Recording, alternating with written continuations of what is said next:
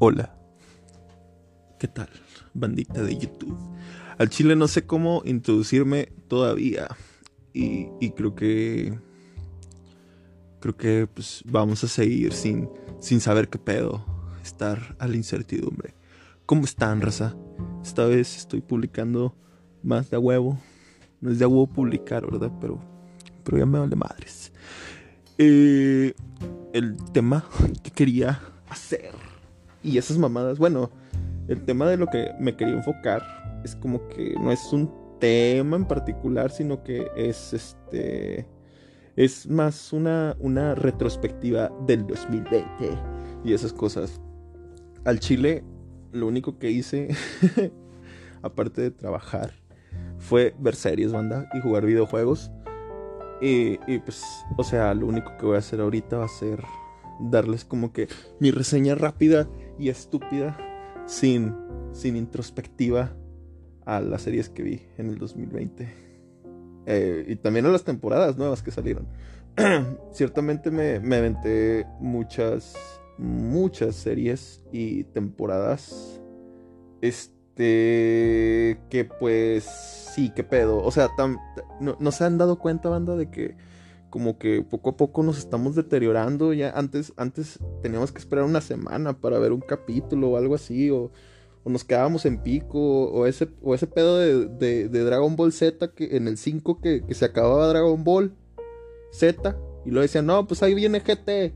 Y luego el pinche Canal 5 siempre te reiniciaba Dragon Ball Z. Eso era, eso era una mamada. Eso, eso el chile siempre nunca me pareció. Este. Y pues sí. Ya, ya no sé qué pedo. ¿En qué estaba? Ok. Sí. Series que vi este 2020. Eh, ciertamente voy a empezar con Cobra Kai. Cobra Kai es como que la sorpresa es, es, es, es, no, o sea, no, no, ni sé cómo explicármelo. Eh, apenas estoy viendo la tercera temporada y pues al chile ya sé que me pueden crucificar por todo, pero ya al chile yo ni siquiera vi este Karate Kid, iba a decir Cobra Kai, qué pendejo. Pero pues, o sea, ciertamente sé la trama, o sea, es como, es, bastante cultura popular este, saber cosas de Cobra Kai. Digo, de pinche madre de Karate Kid. O sea, ustedes saben, ¿no? es como que, ah, la cigüeña y la verga. Y este, encerar y pulir y esas cosas. O sea, es, es cultura popular. Bueno, total que Cobra Kai ciertamente es como que eh, hace mucha explosión a, esa cultura popular. Y este, la tercera temporada, y de hecho también la segunda, este, me ha hecho como que decir, ¿qué pedo? O sea, pueden, pueden explotar esto, o sea, pueden hacer un lore bien, bien introspectivo, o sea, incluso en la tercera temporada estoy viendo, spoilers, banda, me vale verga, este, este, es como que te están aventando un lore acá bien cabroncísimo de, de, de del, del profesor Miyagi, digo, del sensei Miyagi acá de que, no, ¿saben qué? es que ese güey lo inventó. Y yo, a la verga, qué pedo. Entonces, este, qué pedo, Cobra Kai, este, sí me ha dado muchas sorpresas. Y como que mucha banda, o sea, no sé, ahorita últimamente ya no sé quién verga es la generación cristal. Si los que este, piden que cancelen todo o, la misma banda que se queja de la generación cristal. Porque estaba viendo como que muchas críticas a la banda de que, o sea, la tercera temporada era como que, ay, no, es que ya va a ser, ya le va a meter manos Netflix. Y, y muchas personas eran como que, ay, sí, van a ser a los personajes todos jotos o algo así. Pero, pero pues no, o sea, de hecho le dieron como que un giro, no, o sea, le han dado buenos giros y han estado viendo muy bien por la trama. O sea, la neta ni siquiera, o sea, banda, Netflix ni siquiera mete manos. Es como que, ah, no, pues Simón ahí está para Netflix y ya. O sea, no más. No es como que, ay, güey, Sony la produce. O sea, es ciertamente quien le mete mano a, a la serie es Sony. O sea, Netflix no es como que, ah, sí, ponmelos todos jotos y no, no te, no te lo dejo poner. O sea, no. Eh, bueno, sí, o sea, me gusta mucho Cobra Kai, me gustó mucho. Este, tercera temporada, veanla, chavos. Este, sí, al chile me sorprendo. O sea, me sorprendo cada vez que veo un episodio de Cobra Kai. Este, ¿Cómo pueden extender tres películas? Si no es que son cuatro, no recuerdo. O sea, ¿cómo pueden extender eso y luego todavía darle seguimiento a los a los personajes, a los protagonistas, y luego todavía desarrollar a sus nuevos personajes. O sea, qué pedo. Y ni siquiera es como que tú digas, ah, no, sí, está bien profundo y todo ese pedo, porque pues al fin y al cabo es una serie de comedia. O sea, no tiene sentido, banda. Este, está muy chida, la verdad. Eh, recomendada. Y luego, ¿qué más vi? Vi, ah, The Midnight Gospel. The Midnight Gospel, este siento que el, este pinche 2020 ha sido eterno. Entonces como que no siento cabeza de que este Midnight Gospel se estrenó este año. Ciertamente. Y eso, eso es como que, ¿qué pedo? Esta, este es, Midnight Gospel es, un, es una patada en los huevos a tu realidad, a tus pensamientos, a tu ideología. Este, sí, o sea, Midnight Gospel este, me encantó mucho, o sea, me, hizo cambiar muchas perspectivas de la vida, o sea, eh, tratar de profundizar a tu ser y todas esas cosas, este, en, en un año. Se estrenó en marzo, creo, en marzo o en febrero, y no, no he parado de recomendar esta serie, está buenísima, me encanta, es como que tiene... Ah, tiene, tiene su carisma, o sea, es creada por un, un podcastero, un, no sé cómo se llama, es David, oh, no me recuerdo, me vale verga. Bueno, es un vato que hace podcast, no les estoy diciendo la trama, estoy diciéndoles quién lo creó. Bueno, este, un vato que hace podcast y este, creo que también hace stand-up. El vato, este, pues en sus podcasts habla sobre las drogas, la psicodelia, este, muchos, muchos temas. Y en esta, esta serie, que es como que una dupla vencedora, o sea, ni siquiera es como que, eh, no es como que, ah, sí, qué pinche raro que, estén haciendo esto, es el creador de Hora de Aventura. Y, y, o sea, es como que, a la verga, qué pedo. Es, le, sientan ni como anillo al dedo, o sea, esos, esos dos personajes, o sea, el creador y el, y el entrevistador. Este, realmente es como que al, por anillo al dedo, o sea, es, es una de las series más, más cabronas, o sea, ni siquiera es como que, ah, ¿cómo les diré? Para mí, no me llega a niveles de mamador de Rick and, Bo, de Rick and Morty y Bojack the Horseman. Que también tengo que hablar de Bojack the Horseman porque estrenó su, temporada, su última temporada este año. Bueno, total. Este. No llega a esos niveles de mamador. Pero todavía teniendo un mensaje. Este. Bastante fuerte para nosotros como personas. O sea, generalizando. No estoy diciendo, ah, sí, también te va a llegar a ti, o a ti, o a ti. Porque son diferentes perspectivas que tenemos nosotros. Y pues también si uno lo quiere ver con, este, con buenos ojos. O este, no te quieres dedicar a ver el mensaje y te fijas por otras cosas. O sea, por ejemplo, lo, o sea, lo puedes ver con tu jefa. Así de simple. Es como que puedes ver con tu jefa esto y tu mamá va a tener un mensaje, este, quizás diferente al tuyo, porque pues son generaciones diferentes, pero está muy buena. O sea, puedes sacar buena plática después de ver esta serie con alguien. O sea, es, es como que, ah, la viste, vamos a hablar de esto. Y o sea, tiene muy, este, muy buena sincronización. O tiene, no sé cómo explicarlo, no sé si es sinergia o es una sincronización. O son dos, son dos mundos que se unen. Quizás es lo mismo, estoy hablando de sinónimos. Pero a lo que me quiero referir es al, a la sinergia que tiene la animación y, el, y, la entrevista. O sea, porque este son otros pedos. O sea, no es como que, ah, sí, estoy hablando de las drogas en este momento. No, no, no. Le voy a meter una trama a la animación en donde estoy matando a unos zombies y, y es un apocalipsis zombie. O sea, y, y mientras estoy hablando, o sea, mientras estoy en esta trama de matar a los zombies, este, estoy haciendo una entrevista sobre este, sobre el control de las drogas, el, el problema, o sea, realmente que tienen las drogas. No, o sea, es como que, oh, qué pedo! Es, como que... Mm, no le quiero meter tanta, tanta, tanta profundidad a cada una de las series que, que les digo que vi. Pero es como que, sí, qué pedo. O sea, es...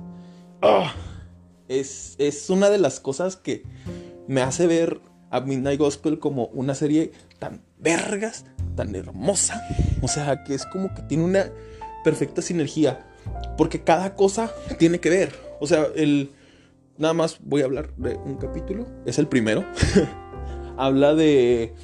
O sea, de eso que les estoy diciendo. O sea, sobre el uso de las drogas. Y...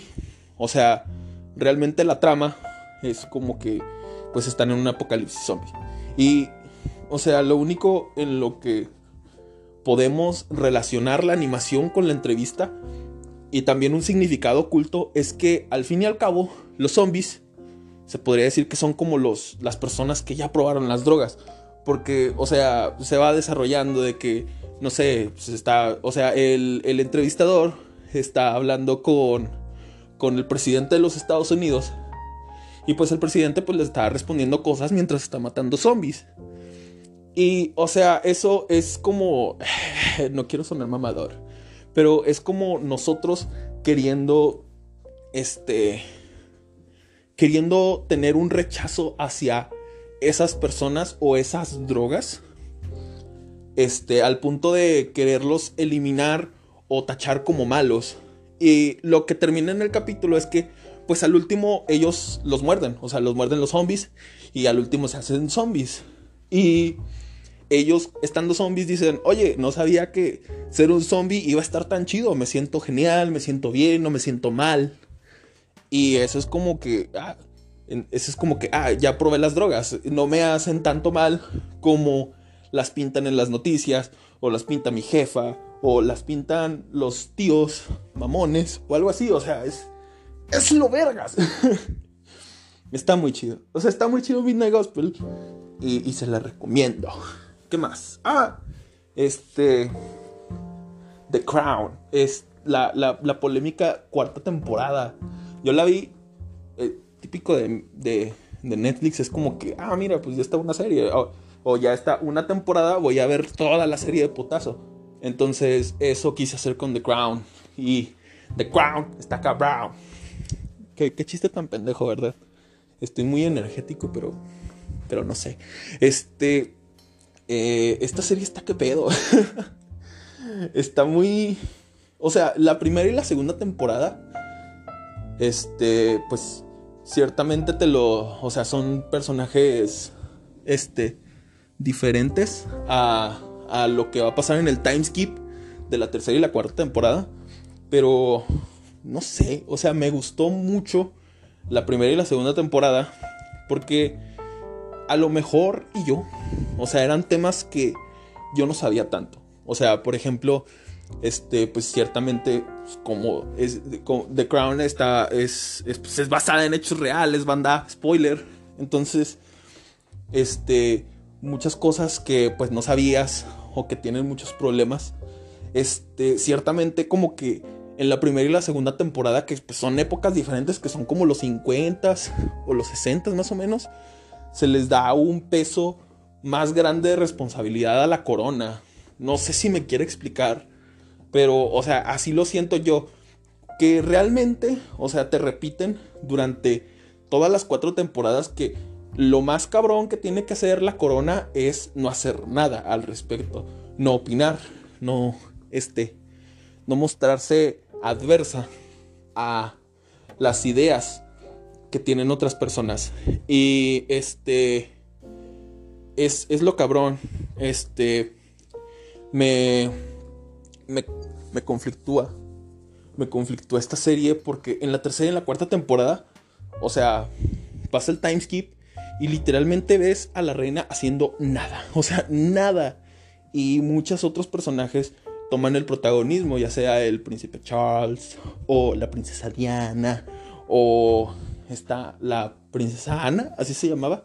Sí, este tomándose este, ligeros protagonismos durante los episodios y como que los hechos históricos pesan, pero pesa más ver que la reina no hace nada y se hace pendeja. O sea, eso es lo que, lo que me, me desesperaba mucho, no sé, o sea, me desesperó mucho ver en la, en la tercera y en la cuarta temporada. En la cuarta temporada ahí exploté, no sé, o sea, eh, pues todos sabemos qué pasó con la princesa Diana. Y pues cada uno tiene sus teorías con la princesa Diana. Pero en esta cuarta temporada es como que, ¿qué pedo? O sea, la tercera te la quisieron preparar como para decir, ay, no, sí, el príncipe Charles no es tan mierda porque sí ama a alguien y la corona no lo deja. Pero en la cuarta temporada es ver a ese príncipe Charles frustrado de que no puede tener esa relación y le vale verga. Y de todos modos está siendo egoísta. Y de todos modos la familia real es como que, ah, sí, o sea, le dicen a la princesa Diana, es como que, ah, sí, no te preocupes, ahorita se compone. Y, o sea, históricamente, pues ya nos, ya nos spoilearon la, la, la historia. O sea, pues la princesa Diana se va a morir en un choque. O sea, pero pues también antes de eso, pues se separa del príncipe Charles. Y es un pedo. O sea, esa serie es un pedo. Está muy buena, ciertamente. O sea, está muy bien colocada. Tiene sus, sus datos históricos, así como que, no sé, en la primera temporada te dieron lo de la gran neblina. Este, en la tercera temporada te dan los problemas que tuvieron los mineros. O sea, la cuarta temporada pues te dan todos los problemas económicos que tuvieron en los, en los 80 es muy buena serie. O sea, te lo... Te ponen las cosas chido, o sea, históricamente pues sí tiene su continuidad, el timeskip es justificado, o sea, y de hecho dicen que, o sea, el, director dice de, de, que pues va a haber otro timeskip, o sea, no vamos a ver a los mismos personajes. Este, pues porque obviamente en la, en la serie pues el príncipe Charles se supone que tiene 30 años y, o sea, banda, no sé por qué, pero, o sea, también ese problema que tuve en la cuarta temporada es como que, o sea, ya sé que la princesa Diana tenía 19, pero me hacen el timeskip de 6 o 7 años de su matrimonio. Y es como que, bro, ya no me creo que, que ella tenga 19. Es como los personajes de élite que te dicen que te juran que tienen 16, pero pues, vato, ya van para los 30 o algo así. O sea, pero sí, me gustó, me gustó la corona. O sea, por, por su por su manera de imponer o su mensaje, que pues muchas, muchas personas no lo comprendemos. Y pues también ciertamente es como que no sé por qué el algoritmo de Facebook este me quiere hacer ver noticias de, de, Londres y es como que mucho respeto que le tienen a la corona. O sea, a pesar de todas las cosas que han pasado en, en pues en el pasado, o sea, la princesa Diana, la la, ¿cómo les diré? Pues en la eterna, la eterna negación de que pues ellos tienen que estar bien y ellos son los vergas. Este, le tienen mucho amor a la reina, o sea, en, en, otros países. A pesar de, pues, todo lo que estamos viendo en, en, la serie. Y eso es bueno, o sea, eso significa que, que hay respeto hacia ella. Y está muy bueno. Está muy buena la corona. Muy chida, la verdad. Este, ¿qué más? Ah, la última temporada de Boyack the Horseman. Este, eso, o sea, la última temporada, ciertamente, también pasó la tercera temporada de Dark y pues obviamente me la aventé.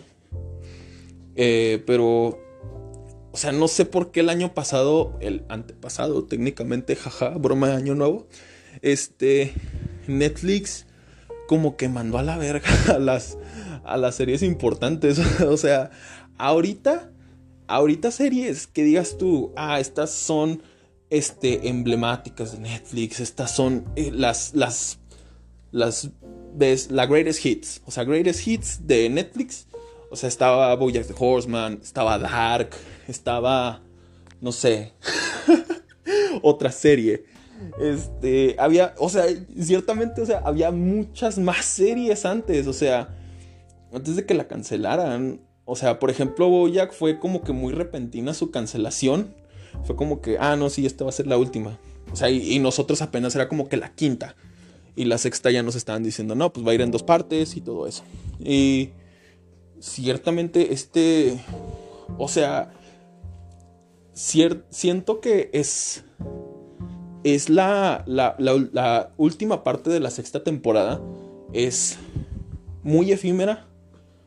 O no sé si es mi error porque me la aventé en putiza, o sea, me la aventé en una madrugada.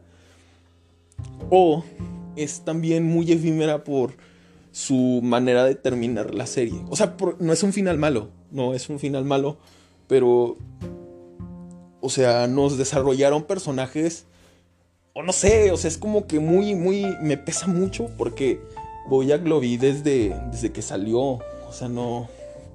Sí, sí, sí, banda, soy el, soy el mamador que dice que la vio antes de que se volviera popular. Pero es que, o sea, es una serie muy vieja, tengamos en cuenta eso. Si son seis temporadas, son seis años que estuvo al aire esa temporada. Entonces, es, esa serie. Entonces es como que. Ay, cabrón. Te sienta muy. Muy. Te pesa. Te, sienta muy pesado que, que, que se acabe. Este. Es una serie muy hermosa. En donde pues hay una introspectiva dentro de los personajes y también dentro de ti, porque pues al fin y al cabo muchas personas nos queremos, este, nos queremos identificar con otros personajes por lo que han vivido o por las decisiones que tomaron. Y pues ciertamente el meme de que, ah, sí, soy tan Bojack, este, pues sí, es la sexta temporada o la quinta de hecho, ya te habían anunciado de que, güey, si te sientes como Bojack, estás mal.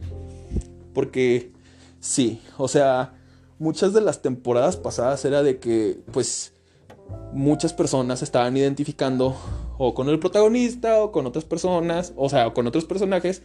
Y la quinta te deja caer en balde de agua fría que pues está mal identificarse con los personajes y de una forma justificar así tu vida o querer aceptar así tu vida. Y esa, esa, la quinta temporada siento que es la más pesada de ver por el hecho de que las discusiones, este, los monólogos, las conversaciones que tienen cada uno de ellos es como que muy... O sea, si te identificabas de manera inconsciente en, con esta serie, en la quinta temporada te identificas mucho más, pero por las conversaciones que se dicen. Y la sexta temporada simplemente te deja las cosas, este, te deja las cosas en sentado. Este, muchos de los personajes básicamente ya terminaron casi su arco de desarrollo, porque pues, les digo, pasaron cinco años para que pasara la última temporada. Y pues sí, ciertamente, o sea, el único que no ha cambiado es Bojack. En la sexta temporada, pues obviamente tiene su episodio de redención. Este, obviamente, pues pasan cosas. O sea, realmente su pasado lo iba a alcanzar. Y la sexta temporada ciertamente le deja las cosas muy en claro a Bojack de que pues tiene que pagar por todo lo que ha hecho, que pues a pesar de tu redención, pues o sea, a pesar de querer estar bien contigo mismo, de hacer las paces contigo mismo, tú no sabes el daño que le has hecho a las otras personas. Y la sexta temporada es como que, bueno, este, qué bueno que ya estás bien contigo, pero eh, eh, ahí te va lo demás. y pues sí, o sea, pasa de que están investigando la muerte de Sarah Lynn. Este. ¿Qué más? Eh, pues también, o sea, mientras están investigando la muerte de Sarah Lynn, pues se encuentran con otros, otros casos que ha tenido Bojack en distintas temporadas. Por ejemplo, en la segunda temporada, este, ocurre de que pues casi tiene sexo con una menor. Y en la cuarta temporada, o no sé si en la tercera, este, pues se vuelve a reencontrar con esa persona. Y pues sí, o sea, todo lo que ha pasado en la serie obviamente tiene su continuidad. Y pues ciertamente la, la serie te, te deja muy en claro eso, de que pues todo tiene su continuidad, pero de todos modos pues hay consecuencias por las cosas que has hecho. Y está muy buena la sexta temporada.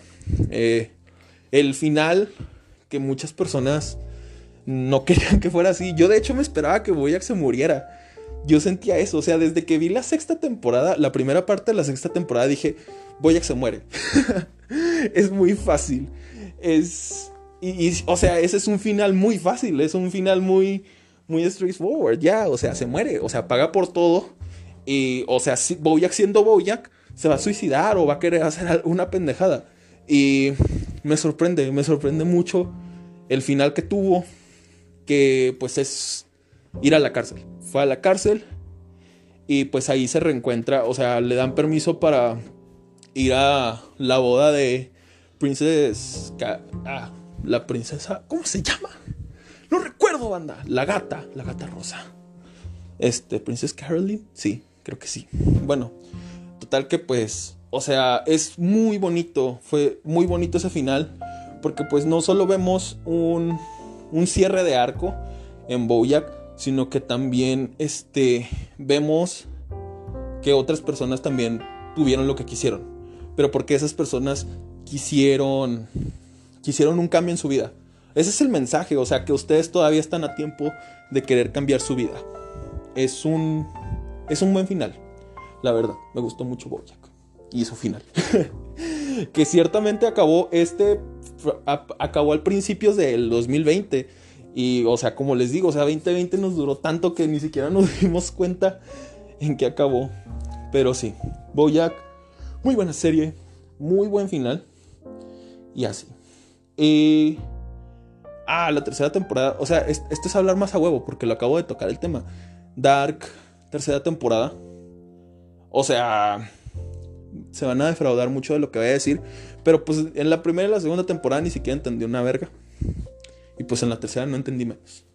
Eh, sí, o sea, esta serie, o sea, e, ese es el problema. Y eso es lo bueno que tiene, o sea, la accesibilidad de Netflix, que pues puedes ver tus... O sea, puedes ver cuantas veces quieras eh, la serie. Y pues sí, o sea, el problema que tuve con esta serie es que nada más la vi una vez. Y, no me... No, no comprendí muchas cosas. Tiene muchos tiene muchos... Sí, tiene muchos misticismos, tiene muchas... O sea, secretos, este... Palabras chicas, o sea, no sé cómo decirlo, pero tiene mucho, mucho secreto. O sea, es, es muy misteriosa esta serie. Y Big Brain, si la tienes que ver, o ponte al tiro si la quieres ver. pero sí, este... ¿Qué pedo con Dark? Véanla. O sea, si, si estoy hablando de ella es porque, porque pues véanla. al fin y al cabo, creo que de todos modos, si tienes Netflix, básicamente ya la viste. Entonces, sí, o sea, son series que fácilmente puedes identificar porque son los greatest hits de Netflix. Así que, vela, o ya la viste. Y si opinas que qué pendejo estoy, pues la neta sí. Rompan todo. La historia del rock en América Latina. Eso es reciente, así que puedo acordarme de lo que pasó. Y he visto muchos memes en las redes sociales. Y, o sea, es, es como que, no, pues estas son las maravillosas aventuras de Gustavo Santoalla y sus amigos. Y, sí, este, jugué The Last of Us y yo ni siquiera me había dado cuenta que Gustavo Santoalla hacía el soundtrack. Y eso es un buen dato curioso, raza. Gustavo Santuaya, el protagonista de Rompan Todo, hizo, hizo The Last of Us. Bueno, hizo el soundtrack de The Last of Us. Bueno, eh, Rompan Todo, o sea, está buena. Eh, si también quieren ver algo, este, mm, algo parecido, o también una introducción muy básica, o como que también no estén tan alejados de lo que dice mucho esta serie es este pueden ver el documental de Molotov. De hecho es muy gracioso porque bastantes sucesos que pasan en México este básicamente son un copy paste de lo que pasa de lo que pasa en el en el, en el documental de Molotov. Eh, está muy bueno. O sea eh, no, no, pues, ciertamente yo no sabía nada del rock, porque el rock es cultura, chamaco pendejo. y pues es bueno, o sea, es bueno saber este la la variedad que nosotros tenemos, porque creo que ahorita como generación, eh, creo que estamos muy alejados a las carencias que tuvieron en años pasados. Obviamente ahorita tenemos carencias porque hashtag tercer mundo, pero, o sea, hay muchas otras cosas que pues no teníamos o que no tenemos en este momento y pues que estos vatos tienen, o sea, que es como que, ah, no, sí, pues la pobreza, este, una, una depresión económica muy, muy marcada, o sea, pues muchas personas que conozco ni siquiera nacieron en los noventas. Y, y pues sí, o sea, ciertamente es como que nos tocó más la inseguridad, la violencia, el narcotráfico, pero nunca nos tocó una crisis económica tan cabrona como la vivieron en los noventas o en los ochentas, o pues también una, una, un, ah, ¿cómo les diré? Este, pues sí, una opresión hacia la, la libertad de expresión. Este, son muchos privilegios que en este momento ni siquiera queremos conocer o que no nos queremos dar cuenta que pues ahorita ya, o sea, es tan normalizado que no lo vemos tan especial. Pero en Rompan todo eso es lo que ciertamente me pegó más que antes. O sea, por ejemplo, no sé, en México y en Argentina, que es donde básicamente se, se va toda la trama, este, pues te hablan así de, de que la censura o los o los hoyos funky de México, de que pues o sea, de plano no no podías este tocar la música que tú quisieras. O sea, era la, música que te imponían.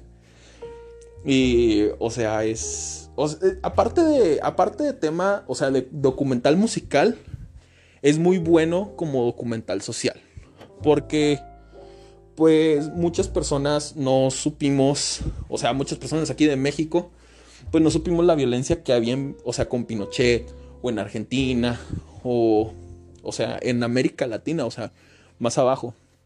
Eh, el único problema que tuve, o sea, fue que se les dio tanto protagonismo a, o sea, a las bandas argentinas y mexicanas en los 70s, en los 80s, y básicamente, o sea, los 90 y los 2000 es como que ciertamente se sienten apresurados. No sé si ustedes lo sienten así, pero es como que, este, en los últimos episodios, o en los últimos dos episodios, o en el último episodio y mitad del penúltimo, eh, se sentía muy apresurada. Es como que, ah, sí, mira, también está Colombia en América Latina. Vamos a hablar de eso. Y pues, o sea, se siente muy apresurada de cómo hablan con Colombia y los personajes que, invitados que tienen en Colombia. O sea, nada más te dan a Juanes, a los aterciopelados y al vato de bomba estéreo. y ya. O sea, no es como que, ah, no, sí, vamos a meter más gente o más raza de Colombia o pues también así pocas, pocos personajes, o sea, pocas bandas chilenas que pues, pues no es como que los tres, los prisioneros, este, ¿quién más? Pues no sé, o sea, no, no te dan, no te dan mucho, mucho de dónde recoger, pero, ah, no, sí, Argentina y México ni me los toques, no, ahí está Soda Stereo, ahí está eh, Arcoiris, o sea, Gustavo Santuayo básicamente está en todo el puto documental. Y eso es lo que te conflictúa. Que muchas bandas están y no se les abre camino a otro episodio. O sea, eso es lo que se debió de haber hecho. O sea, así, productor.